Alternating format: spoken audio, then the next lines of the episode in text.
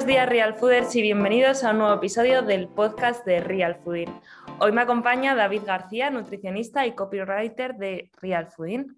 Hola David, un placer tenerte aquí por fin en el podcast de Real Fooding. ¿Cómo estás? Cuéntanos un poco sobre ti para que los oyentes puedan conocerte un poquito mejor. Pues muy bien, muchas gracias por, dejarme participar en este proyecto tan interesante. Y bueno, intentaré aportar todo lo, todo lo que pueda y, sepa. Sobre mí, pues ante todo, mm, soy un apasionado de todo lo, que tenga que ver con, la salud, desde, por supuesto, la alimentación, pero también el ejercicio, la salud mental, que desgraciadamente se pasa muchas veces por alto, y eso, realmente todo lo que tenga que ver con, los hábitos saludables y con, la, y con la salud me interesa y me llama la atención. De forma general, pues me gusta analizar la salud desde una perspectiva integral o, global. Y, bueno, respecto a mis estudios, como bien has comentado, soy técnico superior en dietética y graduado en nutrición humana también. En la actualidad, para, para, que veáis lo, lo, friki que soy, ¿no? Eh, y lo mucho que me gusta el mundo de la salud a todos los niveles, pues estoy cursando un, máster en neurociencia que realmente em, es un mundo único y, e impresionante todo, todo esto del cerebro y, la verdad es que es, es genial. A nivel profesional, eh, en cuanto a, a, mi relación profesional con el Real Fooding, pues empezó ya en octubre de 2019. ¿Cuánto tiempo ya? ya. Y primero en el centro, presencial en Madrid, pasando consulta junto a, profesionales que son unos verdaderos cracks, eh, para pasar posteriormente a, iniciar un, nuevo proyecto en, febrero de 2020, que me llevó también a, cambiarme de ciudad, aunque por motivos pandémicos pues me ha tocado volverme a mi tierra. Y eh, como has comentado, eh, actualmente en Real Fooding pues ayudo en todo lo que tiene que ver con la creación de contenidos, sobre todo escrito, de los distintos perfiles y en todo lo que por supuesto pueda ayudar. Pues genial, yo creo que vamos a hacer un buen equipo. A partir de ahora, David y yo estaremos grabando el podcast de Real Fooding para vosotros y yo encantada, por supuesto, de tenerte aquí y de que me acompañes en, este viaje en el podcast de Real Fooding. Así que nada, Real Fooders, en, en el episodio anterior del podcast hablábamos sobre la fruta, hablábamos de la frecuencia de consumo recomendada, de las frutas ultraprocesadas, de los azúcares de las frutas y hoy vamos a hacer una revisión por el segundo grupo de alimentos que van a ser las verduras y las hortalizas. Bueno, como ya sabéis, las verduras y hortalizas son alimentos que nosotros consideramos protectores. Vamos a recordar lo que esto significa un poco. Los alimentos protectores eran aquellos que contenían fitoquímicos, que son compuestos bioactivos que están presentes en las plantas, entre los que están pues, antioxidantes, eh, componentes antiinflamatorios, reguladores hormonales y fibra. De este modo, ¿qué hacen? Pues nos protegen contra la mayoría de enfermedades eh, no transmisibles, que habíamos dicho, pues destacábamos, por ejemplo, el cáncer, la diabetes mellitus tipo 2 o enfermedades cardiovasculares, y también resultan beneficiosos para nuestra microbiota intestinal. Es por eso que la frecuencia de consumo que nosotros establecemos para este grupo de alimentos ha de ser elevada. Concretamente, siempre hablamos de un consumo diario. Así es, Carlota. Eh, además de todos los compuestos de amplio interés que podemos encontrar en las verduras, como la fibra, las vitaminas, los minerales y los distintos biocompuestos, eh, las verduras también son alimentos con una densidad energética muy baja, incluso más baja que el de las propias frutas. Para quien no lo sepa, la densidad energética sería la energía que nos proporciona un alimento por cada 100 gramos de producto. De ahí que muchas veces, pues eh, únicamente con, incrementar el consumo diario de verduras, haya muchas personas que pierdan peso cuando se pasan al real fooding. Incluso muchas veces comiendo más que antes, eh, más, o sea, en cuanto a volumen de alimento en el plato. Eh, hay muchas personas que incluso se sorprenden y te dicen, joder, si ahora pues como mucho, mucho más que antes y he perdido un montón de peso. Lo, que realmente está pasando eh, aquí es que eh, se está reduciendo la densidad energética de la dieta. al incrementar el aporte de, estos, de, este grupo de alimentos. Realmente no está pasando nada extraño. Lo que está pasando es que se están desplazando muchas veces alimentos que son mucho más densos en energía, como los propios ultraprocesados. Exacto, o sea, al final el real fooding pues, nos ayuda a mejorar el estilo de vida eh, de forma general. Entonces, al, introducir o aumentar ese consumo de verduras, es lo que tú dices, estamos disminuyendo el consumo o desplazando el consumo de otros alimentos o productos que no resultan nada interesantes y pues hay mucha gente que puede eh, percibir esa pérdida de peso, ¿no? Exactamente.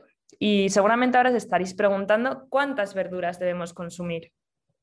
Pues tal y como comentábamos en otros episodios del podcast, desde Real Fooding para los alimentos protectores establecemos un mínimo de consumo en lugar de establecer un máximo. Es decir, en el caso de las verduras concretamente estaríamos hablando de unas dos, tres raciones diarias.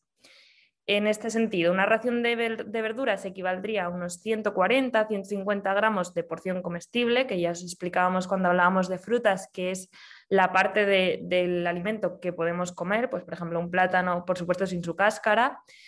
Y dentro de estas recomendaciones de dos, tres raciones diarias, yo destacaría dos factores que me resultan muy importantes y que tenemos que tener en cuenta. El primero es que como siempre, cuantas, cuanta más variedad de estos alimentos consumamos, mejor. Al igual que ocurría con las frutas, dar variedad y color va a asegurar que nos beneficiemos de los distintos fitoquímicos y nutrientes que, de los que hemos hablado que aporta cada verdura u hortaliza, porque es cierto que todas mm, son nutricionalmente muy interesantes, pero cada una nos aporta pues una cosa que otra a lo mejor pues, mm, tiene menores cantidades y es muy importante mantener esa variedad. Y además esto también va a ayudar a facilitar una mayor adherencia, evitando así que caigamos en monotonía. En segundo lugar, es importante destacar la necesidad de introducir raciones de verduras o de, vegetales en general en crudo, porque es cierto que aunque existen formas de cocinarlos que resultan bastante interesantes, mm, hacen que se pierdan muy pocos nutrientes o prácticamente nada, como por ejemplo el vapor, para asegurarnos que, tengamos un mayor beneficio, yo recomendaría siempre que al menos una de las raciones que consumamos al día sea en forma cruda, o sea, en forma de ensalada, ¿no? Sí, así es. Eh, de una forma práctica, eh, teniendo todo esto en cuenta, ¿no? podríamos em, asegurarnos de que eh, cubriendo nuestras comidas principales, principalmente con, una buena ración de verduras, pues sería más que suficiente. Si nos aseguramos que tanto en comidas como en cenas eh, eh, introduzcamos verduras, tanto en forma de ensalada, en forma cruda, como comentaste, o en forma cualquier, cualquier verdura cocinada, pues podría ser interesante.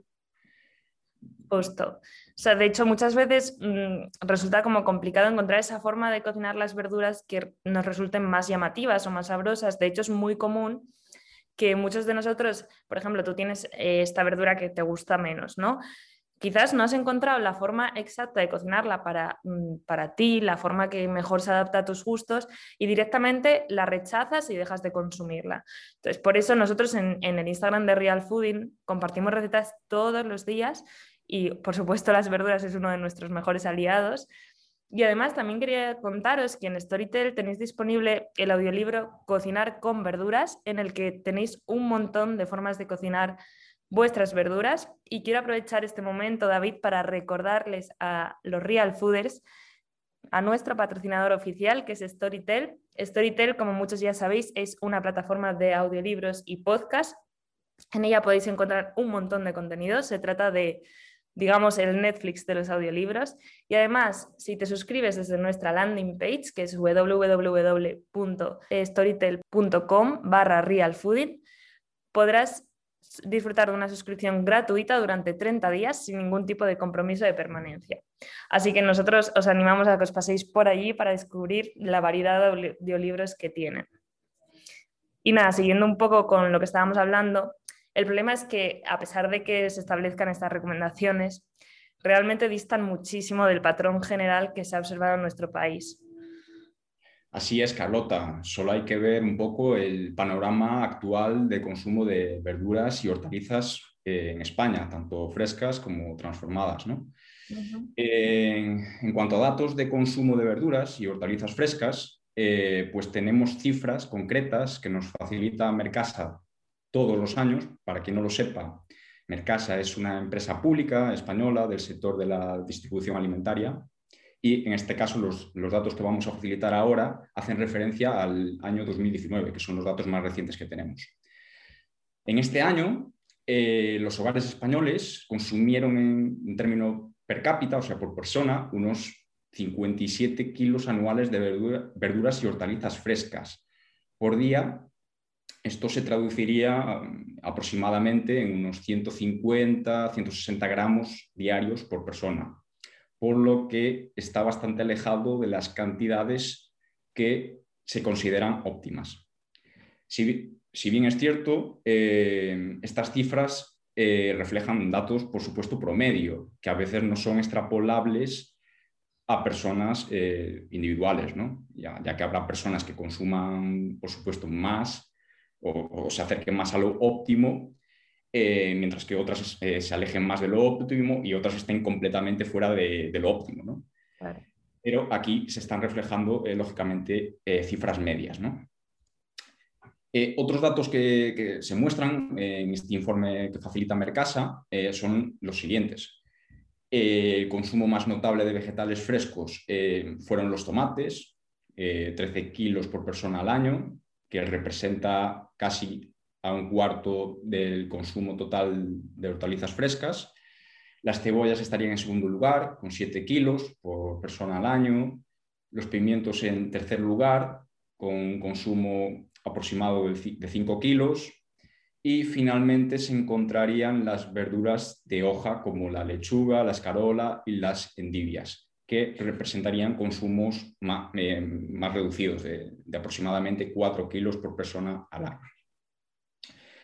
El informe que, también, que nos proporciona Mercasa también refleja eh, otros datos bastante interesantes que nos, eh, muestran, que nos muestran cómo está el panorama y el perfil de los hogares.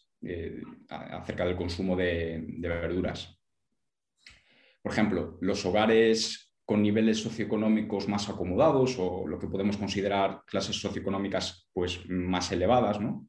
cuentan con consumos más elevados de, verdura fresca, mientras que los hogares con un perfil socioeconómico más humilde muestran pues, los consumos más reducidos. Esto realmente pues es muy importante tenerlo en cuenta, ya que sabemos que el nivel socioeconómico y socioeducativo pues, son grandes determinantes de la salud de la población. Eh, por otro lado, eh, los hogares sin niños consumen también más cantidades, o sea, consumen más cantidad de vegetales frescos, mientras que eh, el consumo es más reducido en los hogares con niños menores de 6 años. Esto también es problemático, ya que eh, es importante que los niños se rodeen de, verdura, eh, de vegetales, desde edades tempranas para prevenir problemas en el futuro. Por supuesto. Y eh, después también en los hogares donde la compra la, la realizan personas mayores de 65 años, el consumo de vegetales frescos tiende a ser más elevado, mientras que la demanda es más reducida eh, pues en los hogares donde la compra la, realiza una persona que tiene menos de 35 años. Ya sabemos que la influencia de los abuelos pues tira bastante a la hora de, de hacer buenas elecciones. También es destacable comentar que los hogares formados por una persona eh, muestran los consumos más elevados de, verduras frescas, mientras que el consumo se va reduciendo a medida que aumenta el número de miembros del núcleo familiar. Esto también puede ser un indicador del factor sociodemográfico eh, que también correlaciona con el nivel socioeconómico de la familia. Eh, por otro lado, eh, los, consumidores que residen en núcleos pequeños de población, con menos de 2.000 habitantes, o que viven en, el ámbito rural, cuentan con un mayor consumo eh, por persona de, hortalizas frescas, mientras que los menores consumos tienen lugar en los municipios con, poblaciones que van desde los 10.000 a los 100.000 habitantes. Y ya por último, eh, en cuanto a la tipología del hogar, se observa que se observa un mayor consumo en, caso de los hogares formados por jubilados, eh, adultos y jóvenes independientes y en parejas adultas que no tienen hijos, mientras que los consumos son más bajos en hogares formados por parejas con hijos, independientemente de la edad de, estos, de los niños. En los hogares monoparentales, o sea, donde solo hay un padre o una madre, y en el caso de las parejas jóvenes sin hijos. Además, eh, además de las verduras frescas, también, por supuesto, es importante eh, valorar las tendencias de consumo eh, de las verduras y hortalizas que no son frescas, pero son las consideradas transformadas, entre las que se incluirían las conservas y las verduras congeladas, que son también opciones válidas que dentro del real fooding pues, catalogamos como, buenos procesados. Eh, respecto a las, eh, las conservas, entre las que incluiríamos pues, bueno, los guisantes, las judías verdes, los pimientos, los espárragos, las alcachofas, los champiñones y las setas, que no son verduras, pero que las incluimos aquí, el maíz dulce, la menestra, los derivados del tomate, pues cada español consumió en torno a 7 kilos y medio de conservas en el año 2019. Y respecto a las verduras congeladas, entre las que incluimos las espinacas, los guisantes, las judías verdes, la coliflor, pimientos, brócoli, la menestra, pues cada español consumió algo menos, unos 3,3 kilos aproximadamente. Así que bueno, esto es un poco el reflejo del panorama de consumo en tanto en los hogares como por tipología como por nivel socioeconómico. Totalmente. La verdad que resulta interesante ver no solo lo preocupante que llega a ser el bajísimo consumo de verduras en nuestro país, sino también cómo el perfil de los hogares afecta tantísimo y de una manera tan sustancial a nuestro patrón de consumo, ¿no? O sea, realmente creo que esto es algo en parte desconocido por parte de la población y creo que es importante recordarlo en este podcast porque muchas veces es algo que se nos escapa, ¿verdad?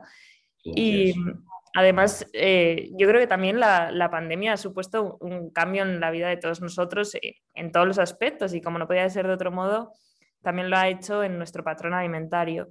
Se ha visto muy afectado. ¿Cómo crees que ha sido esa, esa evolución del consumo de verduras durante la pandemia? Pues justamente esto que comentas eh, es, es, lo que ha tratado de valorar pues, un estudio publicado en la revista española de nutrición comunitaria, realizado pues, en algo más de mil personas mayores de 18 años que nos eh, mostró pues, que nos ha dado pues, malas y buenas noticias. En cuanto a lo negativo, fue ver que solo el 21% de los participantes, recordemos mil, participantes, seguía las recomendaciones de consumir más de dos raciones diarias de verduras. Mientras que lo positivo fue que durante el confinamiento el consumo de verduras sí aumentó en aproximadamente un 21%, aunque todavía así eh, parece ser bajo a nivel general.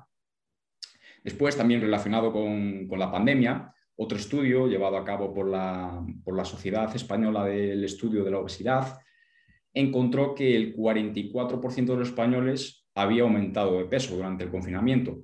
Creo recordar que en torno a 1 y 3 kilos aproximadamente. Eh, en el caso concreto de los niños, el aumento de peso también parece haber sido bastante generalizado, por lo que estos datos en conjunto reflejan un cambio bastante negativo generalizado en los hábitos, que no debería pasar desapercibido. Mm. Y eh, después, bueno, independientemente de la pandemia, que lógicamente puede influir, mm, como, como ha influido, vamos, es muy preocupante la, la, contribución del aporte de verduras a la alimentación, sobre todo en niños. De hecho, una revisión reciente del año 2020 eh, pues observó que en niños en edad escolar la ingesta de vegetales estaba bastante por debajo de la ingesta considerada óptima, por lo que aumentar el consumo en, este, en estos grupos de edad es eh, vital para, mejorar la salud de la población. Totalmente de acuerdo. Creo que, el, tenemos que centrarnos mucho en, los pequeños, ¿no? Porque a veces ese ambiente en el que están viviendo, que si realmente no viven, pues lo que dices, ¿no? Rodeados de vegetales, no los van a llegar a conocer. Creo que es muy importante y que es algo que tenemos que abarcar. Y volviendo un poco a cómo mejorar nuestro patrón a través del consumo de, vegetales, seguro que muchos os estaréis preguntando qué verduras debo comprar, ¿no? Como comentábamos, no podemos olvidarnos nunca de dar variedad. Además, lo ideal es que consumamos estos alimentos locales y de temporada. ¿Por qué? Porque al consumirlos así no solo estamos asegurando cumplir esa variedad y por tanto un mayor contenido en nutrientes, sino que además estamos contribuyendo a un sistema de producción mucho más responsable. Creo que es muy importante y más en los tiempos que corren. ¿no? Por supuesto, eh, Matrix vuelve a estar presente en este grupo de alimentos. Tenemos esas famosas pastillas de caldo, por ejemplo, que encima a la gente le encanta utilizar, tomates fritos con aceites refinados y muchas veces plagados de azúcares, estas chips de verduras fritas, que también creo que están bastante de moda, y bueno, un sinfín de productos que la industria procura vender bajo distintos aclamos, que lo que hacen es relacionar esos productos, que son totalmente ultraprocesados, con la salud, porque entre comillas, son vegetales, ¿no? Pero esto no quiere decir que no existan buenos procesados para las verduras y hortalizas. De hecho, existen muchas opciones de buenos procesados que nos pueden facilitar tanto el almacenamiento como las preparaciones y además puede asegurar en muchos casos que nuestro consumo de, vegetales sea adecuado y, pues, que se ajuste a las recomendaciones. ¿no? Em, de hecho, una forma de clasificar los vegetales es según la forma de presentación al consumidor. Creo que esto os lo voy a ir explicando porque creo que facilita mucho la distinción entre buenos y malos procesados. En primer lugar, clasificaríamos en cinco grupos. Tendríamos los vegetales de primera gama, que serían los productos frescos y conservados mediante métodos como pues, la deshidratación, la salazón, la fermentación. Entre ellos estarían los encurtidos, vegetales deshidratados, vegetales salados, que de forma general y si no contienen ingredientes insanos añadidos pueden ser buenos procesados. ¿no? Luego tendríamos los de segunda gama, entre los que se incluyen las conservas que han sido sometidas a algún tipo de tratamiento térmico y, de nuevo, siempre y cuando no se les hayan añadido pues, aceites vegetales refinados o que no contengan demasiada sal, eh, estaremos también ante buenos procesados. Tendríamos también los vegetales de tercera gama, entre los que se incluyen los vegetales congelados. En este caso ocurre lo mismo que con los anteriores. Por lo general son buenos procesados, a no ser que lleven pues, estos ingredientes añadidos. Y de hecho estos pueden resultar muy útiles desde mi punto de vista, sobre todo pues hay mucha gente que a lo mejor tiene ese problema de, pues vivo solo o hago compra cada dos por tres o no me dura la verdura, ¿no? O pues eso, no puedo comprar verdura fresca. Pues creo que es un recurso que tenemos que conocer porque realmente podemos utilizar y puede ser muy útil en muchos de nuestros platos. Luego tendríamos los vegetales de cuarta gama, entre ellos se incluyen aquellos vegetales eh, que vienen lavados, pelados, cortados y envasados listos para el consumo. Vienen en una atmósfera modificada que evita que se oxiden y entre ellos estarían, pues, por ejemplo, las frutas que vienen ya cortadas, las bolsas de lechugas o las bolsas de, brotes y en general, salvo ligeras excepciones, suelen ser buenos procesados. Y por último estarían los vegetales de quinta gama. Entre ellos se incluyen aquellos que han sido cocinados como por ejemplo salsas de hortalizas, los sofritos o aquellos que mezclan vegetales cocinados con vegetales frescos. En este grupo mm, nos debemos de tener un poquitín más al, ver los ingredientes, porque así nos aseguramos que estemos ante un buen procesado. Por lo tanto, recordad siempre que lo importante es que no contengan entre sus ingredientes ni aceites vegetales refinados, ni azúcares añadidos, ni harinas refinadas en cantidades superiores al 5% del total del, alimento. Exacto, muy, muy útil lo, lo comentado y Aprovecho también para, recordar la importancia de, consumir verduras de, temporada. En este caso, eh, en marzo, pues sería de temporada las acelgas, las alcachofas, apio, brócoli, col lombarda, coliflor, endivia, espárrago verde, espinacas, lechuga, puerro, repollo, tomate, que, bueno, que podríamos encontrar eh, tanto frescos como transformados también, ¿no? Y también comentar que en nuestro Instagram, arroba realfooding, compartimos un calendario de frutas y verduras de temporada al principio de cada mes, que creemos que, puede ser un recurso muy útil e interesante para, asegurar un consumo responsable. Sí, también quería eh, contarte, David, que en algunas de las preguntas y respuestas que hemos lanzado a través de, de nuestro Instagram, se nos ha hecho muchas preguntas sobre los vegetales e-, ecológicos, particularmente de que si efectivamente son más saludables que pues, los vegetales normales, digamos, ¿no? ¿Qué dirías tú en este sentido? Pues en cierta medida mm, considero, por la evidencia existente que yo conozco, que el consumo de vegetales ecológicos pues eh, debería realizarse más pues, por una necesidad medioambiental que por un reclamo de, salud o de seguridad alimentaria, como, decir que nos están envenenando a través del consumo de verduras. pues bueno, eh, eh, a efectos sobre la salud quizás no haya mucha diferencia entre vegetales cultivados de la forma convencional a, a los ecológicos. Claro, recalco lo de, lo de salud, ¿no? Es importante donde sí podrían tener una mayor ventaja los alimentos ecológicos es en alimentos de, origen animal, como las carnes, huevos o lácteos. En verduras, por todo lo comentado, ¿no? las diferencias entre un pimiento ecológico y uno convencional pues, pues son insignificantes realmente. Después también a nivel como anécdota, ¿no? decir que, que, bueno, que en España, eh, España ocupa el primer lugar en superficie de agricultura ecológica de la Unión Europea y el quinto a nivel mundial, o sea, nada más, ¿no? Bien. Y también, pues bueno, eh, con el aumento de la conciencia medioambiental a nivel mm, poblacional, eh, la adquisición de productos ecológicos en el año 2019 pues, pues se ha incrementado en casi un 8% respecto al año anterior. Eh, aunque, bueno, un poco, pues, por todo dado, eh, muchos de los argumentos que, utilizan los críticos con las verduras de la, agricultura convencional es el de los pesticidas, ¿no? Que no ha escuchado alguna vez eh, algún argumento relacionado con esto. Pero si nos vamos a la evidencia científica, que al final es nuestra mayor aliada, pues nos, nos, nos dice que, que no hay ni un solo estudio que relacione el mayor consumo de vegetales con el mayor riesgo de enfermedad y mortalidad asociado a plaguicidas.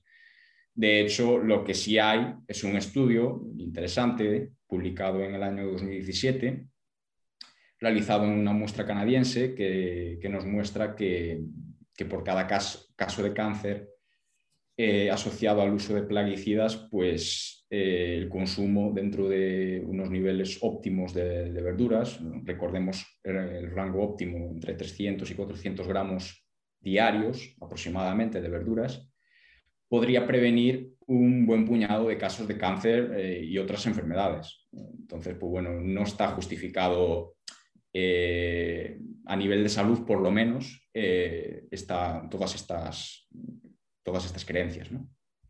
Totalmente de acuerdo, además. Creo que hay muchísima confusión girando en torno a esto y creo que es importante también, pues lo que dices, ¿no? Que aquí hay que pues, basarse en la evidencia científica como todo y realmente a nivel nutricional nos vamos a beneficiar de, las verduras igualmente, ¿verdad? Y pues, hay que fijarse en lo que en, lo único que realmente podría tener pues, ese contra. Sí, además, bueno, y déjame, déjame comentar y matizarlo de que no podemos meter a todos los productos ecológicos en el mismo saco, ¿no? hay, que, hay que diferenciar entre verduras y alimentos de origen animal también. Y después, bueno, habrá muchos ultraprocesados que se denominen ecológicos que no sean saludables. Entonces, esto es importante matizarlo. Exacto. No sé, yo creo que, que eh, con esto podemos finalizar el, episodio de hoy porque creo que hemos abarcado un poco pues todo, creo que la gente le ha quedado un poco más claro pues cuántas veces consumir verduras y también me ha parecido muy interesante todos los datos que nos has traído hoy David de tanto de pues, el consumo en nuestro país como pues, esto que nos cuenta sobre, sobre los pesticidas que pues, lo que decíamos, ¿no? Creo que es importante aclararlo. Y no sé si tienes tú algo más que añadir, pero por mi parte yo creo que ha quedado un buen episodio. Yo, yo pienso que también, eh, deseando ya que venga el próximo. Totalmente, totalmente. Pues nada, como siempre, esperamos que este episodio te haya resultado útil, que hayas aprendido algo nuevo. Recuerda que con tu ayuda podemos llegar a más personas para lograr este gran cambio que andamos buscando. Si nos estás escuchando desde YouTube, nos encantaría que nos dejases en comentarios cuáles son tus trucos para consumir eh, suficiente verdura, que muchas veces para algunos se hace un poco cuesta arriba, ¿no? Y si nos escuchas desde cualquier otra plataforma, no olvides seguir al podcast para no perderte ningún episodio.